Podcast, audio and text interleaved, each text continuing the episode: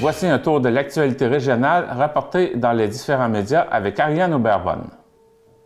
Dans vos médias régionaux cette semaine, selon Radio CHNC, 134 nouvelles places en garderie sont annoncées pour la Gaspésie et les îles de la Madeleine par le ministère de la Famille. 24 places s'ajoutent dans Avignon, Bonaventure et Rocher-Percé. Radio-Canada nous informe que près de 700 000 sont octroyés aux organismes soutenant les proches aidants dans la région. L'appui lancera un appel de projet pour distribuer les fonds. Le Gaspésie Nouvelle annonce que l'aérogare de Grande-Rivière sera rénové.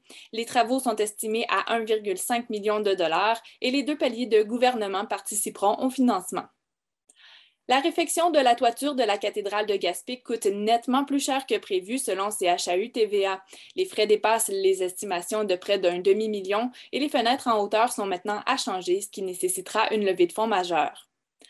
Radio Gaspésie nous apprend que la croissance du personnel infirmier est plus lente en Gaspésie qu'ailleurs au Québec. La région compte le tiers d'augmentation par rapport au reste de la province.